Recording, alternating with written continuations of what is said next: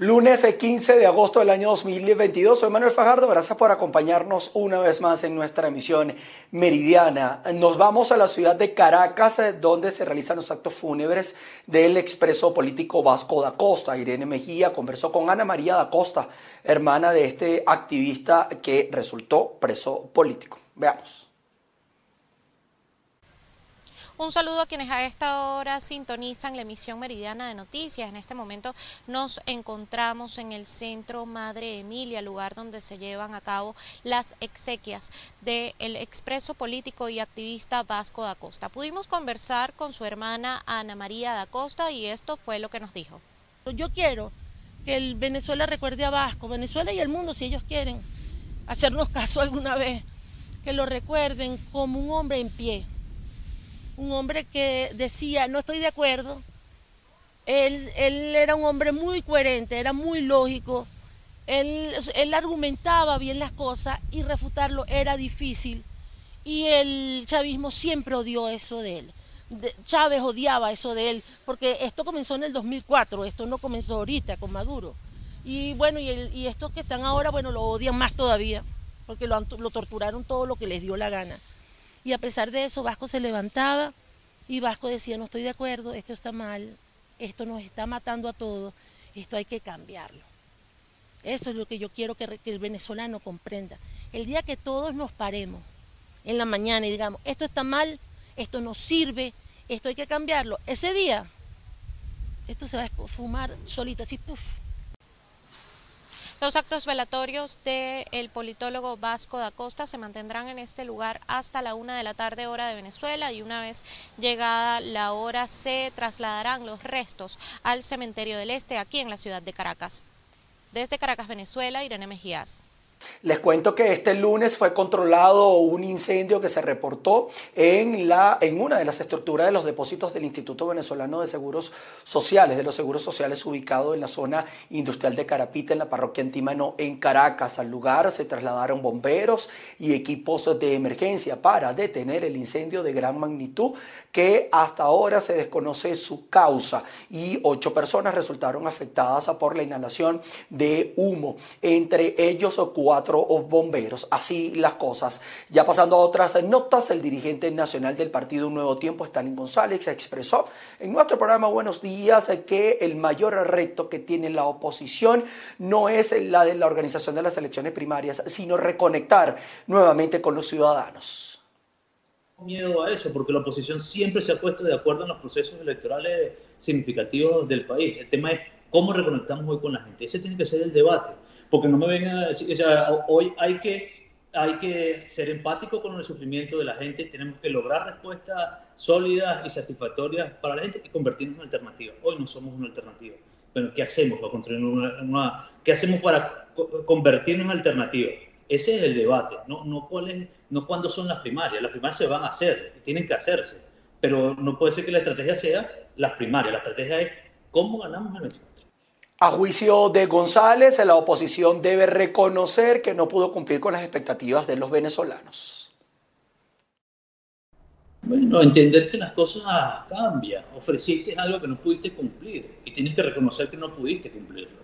Y así fue un debate durante todo ese tiempo y cuando uno decía que eso no iba a pasar, entonces te acusaban de cualquier cosa.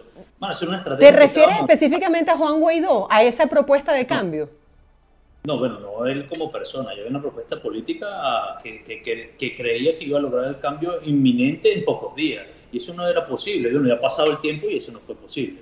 Porque todas las cosas no es como uno quiere, sino como la realidad te la va imponiendo como la realidad es. Entonces tú montaste una, una estrategia con base a que eh, los aliados internacionales te iban a ayudar. Y eso no, el cambio lo vamos a lograr los venezolanos, lo vamos a lograr cada uno de nosotros. Y el, y el voto es la gran herramienta que, que tenemos. Creer que, cualquier, que iba a venir otra cosa, iba a cambiar el país, eso no era verdad. Y por eso es que tienes un por eso es que estás defraudado, por eso es que hay frustración, por eso es que la gente no cree, porque tú ofreciste algo que no pudo ser tangible. Pasando a otras informaciones en el estado Falcón, familiares de pacientes del Hospital Universitario de Coro denuncian el colapso de la sala de emergencia por la falta de ambulancias e insumos médicos. Buenas tardes, establecemos este contacto desde la sala de urgencias del Hospital Universitario de Coro, doctor Alfredo Van Grieken. Aquí familiares de pacientes denuncian que no hay ambulancias para el traslado de pacientes, tampoco insumos médicos ni camilleros, pese a que esta sala fue reinaugurada hace unas semanas atrás. No hay porque mi abuelo nos tocaba mandarle a hacer este, una tomografía, sacarlo y tuvimos que buscar ambulancia por protección civil, eh, eh, buscar con qué les íbamos a pagar para poderlo trasladar. ambulancia sí no hay. ¿Y privado cuánto puede costar una ambulancia? Eh, bueno, a mi abuelo para hacerle el traslado quitaron 10 litros de combustible. ¿La gente de protección civil? La gente de protección civil.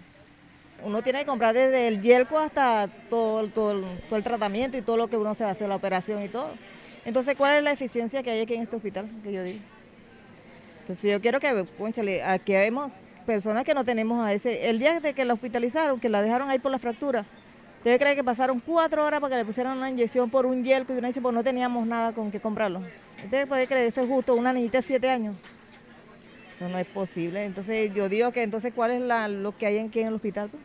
En absoluto, todo, todo, desde una aguja hasta un algodón todo, todo lo hemos comprado. Hubo una denuncia de que no había camillas el fin de semana. Bueno, camillas hay, lo que no hay es camillero. es camillero y tiene que los, mismos familiares, eh, uno que está aquí a veces les presta ayuda y eso. Sí. Ahora lo otro es para uno salir a, a buscar, por ejemplo, hacer una radiografía fuera del, hospital. Tiene uno que, que, mandar a la defensa civil, que le presten una ambulancia, que porque no hay ambulancia aquí. y de prueba está allá. Allá no hay una ambulancia, ahí donde las para. Es parte de la información que tenemos a esta hora desde el estado Falcón, reportó Martí Barbera. Según las estadísticas de la Fundación Amigos del Niño con Cáncer en el estado de Lara, aumentaron los diagnósticos de los niños con cáncer durante la pandemia de la COVID-19. Hola Manuel, buenas tardes, feliz inicio de semana para ti y toda nuestra audiencia. Tal como lo estás manifestando, hay una preocupación en la Fundación de Amigos del Niño con Cáncer, que es una institución muy reconocida no solamente a nivel regional, sino también nacional e internacional. Aun cuando no existen estadísticas sobre la cantidad de diagnósticos de niños con cáncer, esta fundación sí conoce muy de cerca cada uno de los casos, precisamente porque son ellos quienes se encargan de ayudar a estas familias desprotegidas económicamente para poder salir adelante en esta enfermedad. Lamentablemente el número de casos de niños con cáncer no ha disminuido, todo lo contrario. Después de la pandemia se ha visto un incremento, lo que nos, nos preocupa más, pero también debemos ocuparnos. Y por eso es la cantidad de actividades que debemos hacer en pro de estos niños que van saliendo casos nuevos. O hay niños que están en, ya en estado de que no están haciendo tratamiento, pero igual tienen que hacer su chequeo pero esa cantidad de niños que está ingresando con otros tipos de leucemia o otros tipos de cáncer es lo que nos ocupa y es la cantidad de actividades que debemos hacer. La nutrición no adecuada con las proteínas o las vitaminas que necesita, el control de niños sanos, son, pueden ser factores que influyan en la cantidad de, de leucemias que ha aumentado, de cáncer que ha aumentado en estos niños.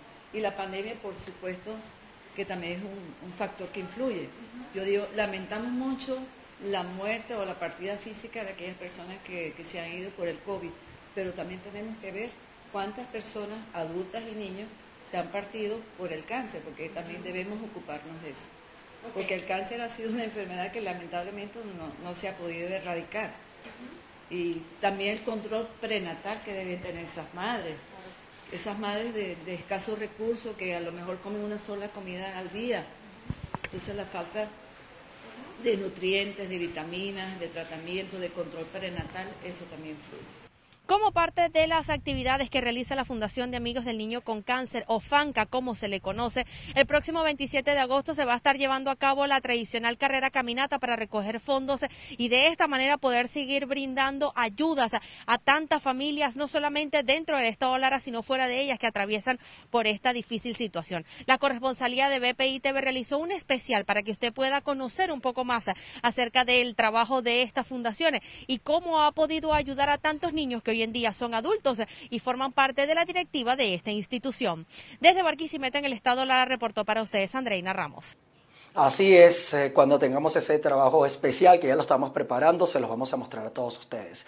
Un total de 26 casos de violencia contra la mujer. Esto lo ha registrado el Observatorio Venezolano de la Violencia en el estado Guárico durante el primer semestre del año 2022. La organización asegura que el número de agresiones se ha incrementado en víctimas adolescentes.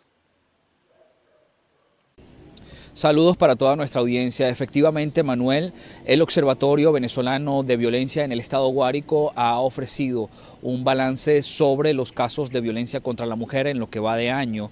Ellos han manifestado su preocupación principalmente porque han incrementado el número de casos de violencia contra adolescentes, eh, jóvenes menores de 18 años. En comparación al año pasado, cuando se registraron 8 casos, este año 2022, al menos en este primer semestre del año, van 13 casos. Conversamos con Adrián González, quien es el coordinador regional de esta organización. Vamos a escuchar parte de lo que dijo.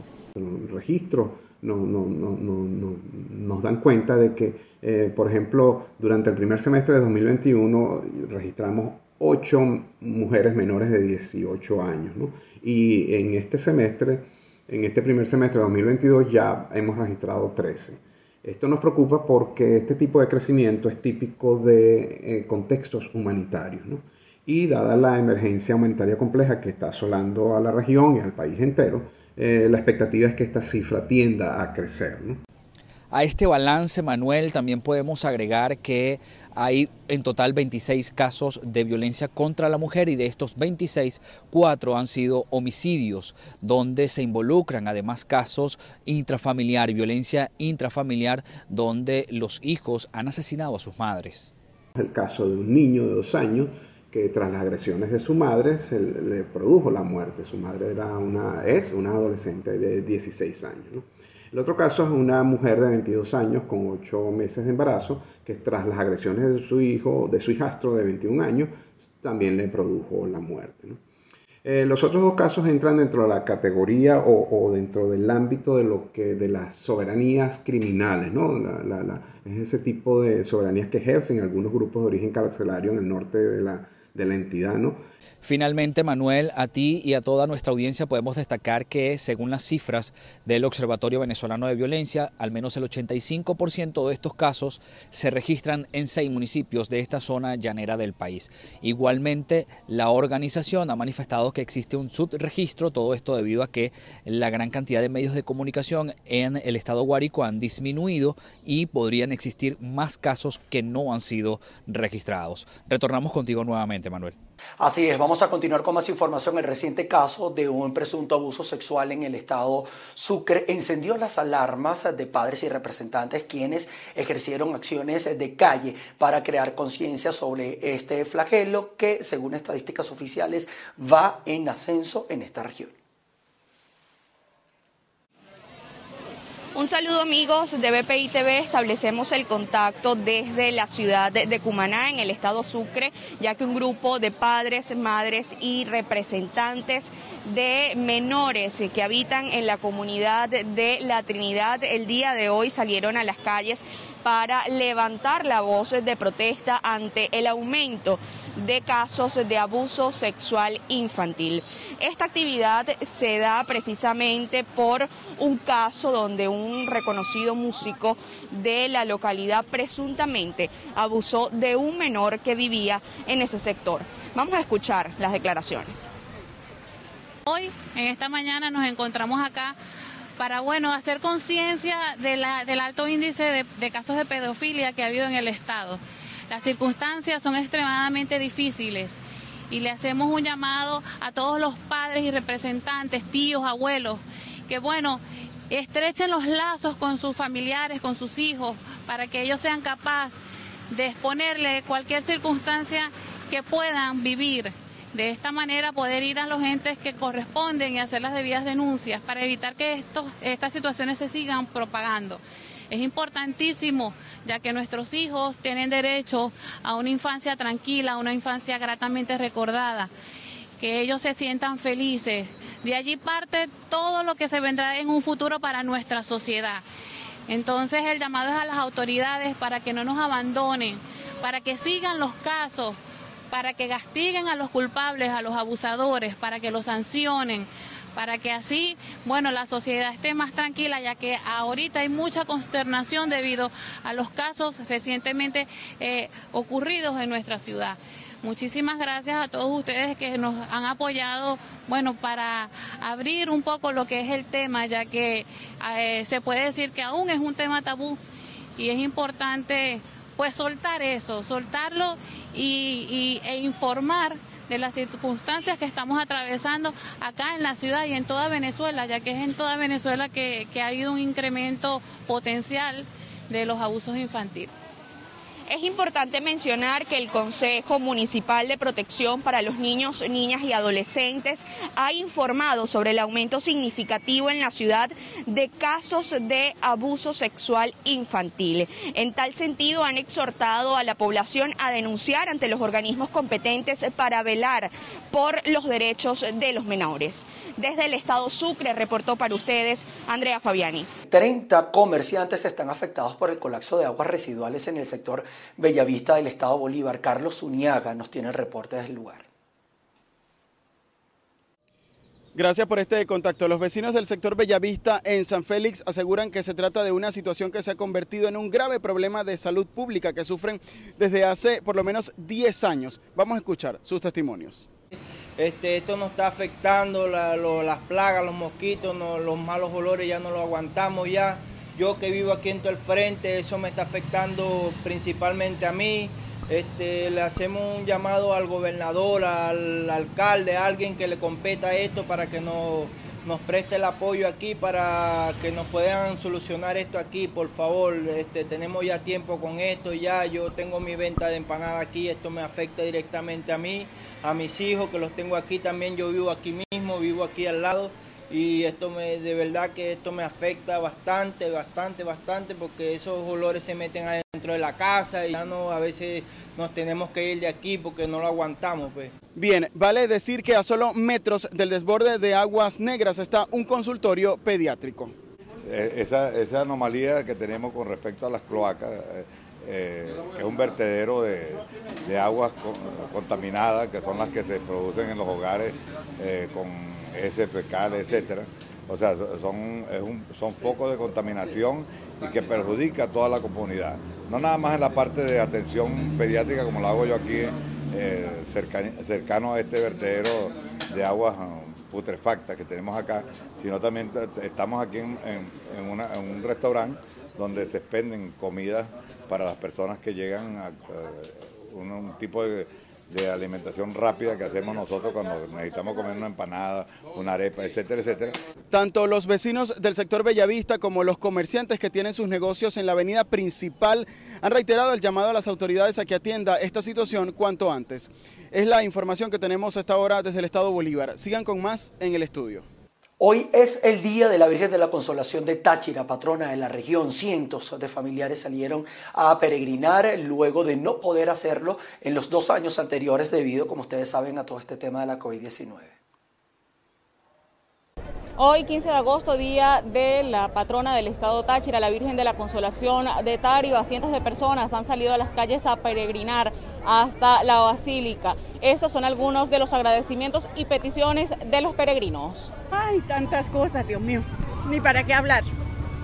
Por una hermana que tiene cáncer, por mi madre de 96 años que está muy mal y por la salud de nosotros. Que nos dé mucha salud, eh, no solamente a nosotros, al mundo entero porque lo necesitamos mucho. Eh, por todos los enfermos, por nuestros hijos, por nuestra familia, por todas las personas que para ver si nos, calma también esta enfermedad que estamos pasando, el COVID, esa cuestión. Promesas que uno hace y que la Virgen de la Consolación le concede a uno y las bendiciones que trae a mi familia y a mí. ¿Qué le pides a la Virgen? Mucha salud, este, libertad para Venezuela, que cada quien tenga su plato de comida todos los días, y que no hayan tantas necesidades en las calles con personas y niños. Paz para Venezuela y paz para el mundo entero y para nuestro hermano Nicaragua, quienes están sufriendo mucha persecución. y que nuestros venezolanos vuelvan otra vez nuevamente, nuestras familias, y que nuestra Madre Celestial siempre nos proteja en todo momento. Esta es la primera vez en dos años que se reanuda la peregrinación hasta Táriba, pues había sido suspendida a propósito de la pandemia por COVID-19. Soy Lorena Bornacelli desde el estado Táchira. En el estado portugués, a pocos de celebrarse un nuevo aniversario de la aparición de Nuestra Señora de Coromoto, la sociedad civil participó en una vendimia pro fondos del mantenimiento del santuario nacional en honor a la patrona de Venezuela. Una invitación muy, muy, muy importante es que nosotros como guanareños, como venezolanos, debemos sostener nuestra basílica y debemos amar nuestra basílica porque esa la construimos nosotros, la construyó mi papá, mi mamá, mi abuelo, mi abuela, mi familia con el Bolívar Coromotano. Ahora se le ha querido dar fuerza nuevamente, no, no será el Bolívar Coromotano, sino la actividad coromotana para recaudar fondos para la Basílica de Nuestra Señora de Coromoto. De igual manera, la invitación total para todos el, 8 de septiembre a la misa solemne de los 370 años de la manifestación de María aquí en Guanare y el 11 a las 10 de la mañana y a las 6 de la tarde la misa a las 6 en la coronación de los 70 años como patrona de Venezuela. Nos sumamos a esta iniciativa, tenemos años haciendo esto, ahorita estamos sumados aproximadamente 150 personas dentro de la fundación y esto es para recolectar fondos y para las mejoras de nuestro templo votivo, nuestro santuario nacional Virgen de Coromoto. Es sumamente necesario. El santuario en estos momentos ha presentado fallas eh, de filtraciones, filtraciones dentro del sótano, filtraciones en el techo, eh, en las áreas a su alrededor también, como mantenimiento de las áreas verdes. Eh, necesitamos muchísima ayuda de la sociedad civil para que se unan junto a nosotros y podamos recolectar esos fondos para que nuestro templo se mantenga y sea la casa de la Virgen de Coromoto y que brille como brilla ella. Seguimos con ustedes. Un grupo de cinco senadores estadounidenses visitó Taiwán y reavivó la tensión con China. Legisladores de Estados Unidos, liderados por el senador Ed Markey, realizaron un viaje a Taipei que incluyó una reunión con la presidenta de la isla, Tsai Ing-wen, quien destacó que la visita demuestra el apoyo del Congreso de Estados Unidos hacia Taiwán. El viaje que duró 20 horas y que se llevó a cabo apenas 12 días después del controvertido paso por Taipei de la presidenta del legislativo Nancy Pelosi provocó la casi inmediata respuesta de China, reanudar las maniobras militares en torno a Taiwán. Al respecto, el Ministerio de Asuntos Exteriores de China, a través de su portavoz Wang Wenbin, calificó el viaje de la delegación como una intromisión de Estados Unidos a la soberanía e integridad territorial del país asiático. El vocero de la Cancillería aseguró a su vez que este viaje equivale a hacer caso omiso de las protestas y firme oposición por parte de China ante Estados Unidos. Las reacciones de Pekín a los viajes de estas delegaciones plantean en Taiwán la preocupación de que el gobierno chino esté tratando de imponer un nuevo status quo que disuada a los políticos extranjeros de comprometerse con la isla. Y la Administración Meteorológica China emitió una alerta tras registrar una ola de calor. Es una de las más intensas en los últimos 60 años. China emite una alerta roja por altas temperaturas, donde este lunes se espera que hasta 11 provincias y regiones superen los 40 grados de temperatura. La ola de calor que vive el país es la más larga e intensa que registra China desde hace 60 años. Las altas temperaturas se alcanzarán en varios puntos, pero principalmente en provincias centrales como Sichuan, Henan, Hubei o Xianxi. El aviso emitido este lunes marca ya 26 días consecutivos de alerta por altas temperaturas en el país asiático. Los expertos avisan que estos periodos de intenso calor podrían convertirse en la nueva normalidad debido al cambio climático. Las altas temperaturas empiezan cada vez más pronto y se prolongan durante más tiempo. El calor trae además consigo un aumento de la demanda de electricidad, que ha provocado algunas restricciones energéticas en las provincias más golpeadas. El ejército israelí neutralizó un túnel en el norte de Gaza que atribuyen al movimiento islamista Hamas. Un portavoz israelí confirmó este lunes que Israel ha interceptado y neutralizado un túnel con dos rutas excavado en el norte de Gaza y que atribuye al movimiento islamista Hamas. El túnel no llegó a cruzar la barrera sensorial subterránea de Israel, recién construida, lo que hubiera supuesto un riesgo para la seguridad.